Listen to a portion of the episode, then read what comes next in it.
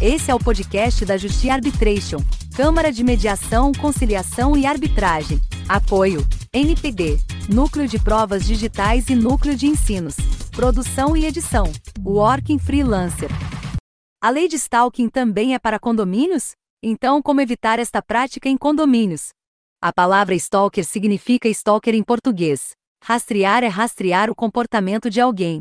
Diante do aumento do registro de ocorrências e reclamações nesse sentido, entrou em vigor em 31 de março a Lei nº 14.132, 21. A lei mudou o status da perseguição de contravenção criminal para crime, incluindo o artigo 147, a do Código Penal estipulando perseguir alguém, reiteradamente e por qualquer meio, ameaçando-lhe a integridade física ou psicológica, restringindo-lhe a capacidade de locomoção, ou de qualquer forma, invadindo ou perturbando sua esfera de liberdade ou privacidade. O crime é punível com pena de prisão de seis meses a dois anos, mais uma multa determinada pelo juiz. Se o crime for contra criança, adolescente ou idoso, a pena pode ser aumentada, e as mulheres, em razão do sexo, podem ser punidas com dois ou mais pessoas. É comum relatar pessoas que se sentem perseguidas no condomínio, funcionários e, em muitos casos, os próprios síndicos. Essa perseguição ocorre das mais diversas maneiras. Em alguns casos, isso acabará por levar a barreiras psicológicas na vítima. São exemplos de casos de perseguições. Reclamações constantes de um vizinho a outro, com abordagens em elevadores, garagem e entrada do prédio, área externa, interfones e até mesmo batendo na porta do vizinho, mensagens à síndica mulher, privadas e nos grupos, alegando que a mesma não tem pulso forte, por isso não é apta a exercer a função. Registros de reclamações constantes e sem fundamento contra funcionários. Esse, não limpa direito, faz muito barulho. Esses são apenas alguns casos, porque podem haver muitos casos. O que você pode fazer para evitar que isso aconteça no apartamento? Como prevenir a prática de stalking nos condomínios? O artigo 3 da Lei de Introdução às Normas do Direito Brasileiro estabelece que ninguém se escusa de cumprir a lei, alegando que não a conhece. No entanto, por se tratar de uma lei recente, os condomínios podem tomar algumas medidas para ajudar os residentes e funcionários a entender o crime e suas consequências, por exemplo, procedimentos para prevenir, apurar, identificar e inibir a prática.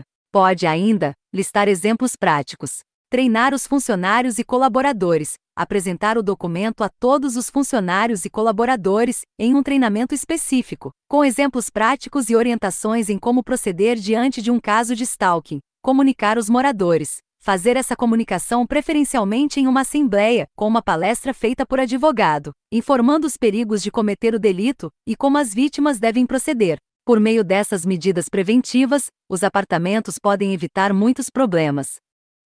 Reclamações em grupos e redes sociais, qual o limite entre o direito de quem reclama e a perseguição?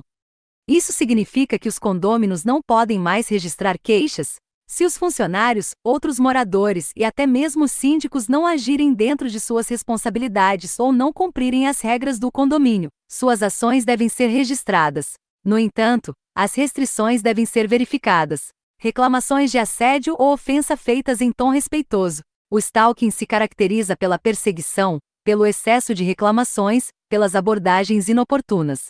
Ainda que não haja ofensa, é possível que o crime seja cometido. Se a perseguição for acompanhada por uma violação da honra ou dignidade de uma pessoa, pode-se concordar com outros crimes, como difamação e calúnia.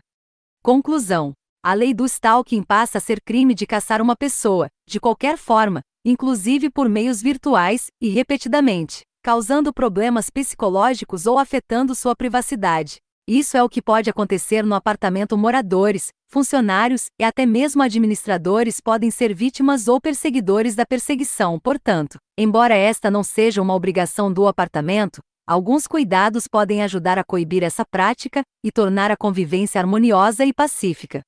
Fonte: Blog ZDL Advogados Associados. Por Dr.